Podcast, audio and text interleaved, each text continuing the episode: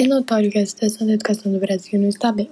Isso se deve aos investimentos dos serviços governamentais, que aplicam menos de 10% do PIB. A educação, para exemplificar, é...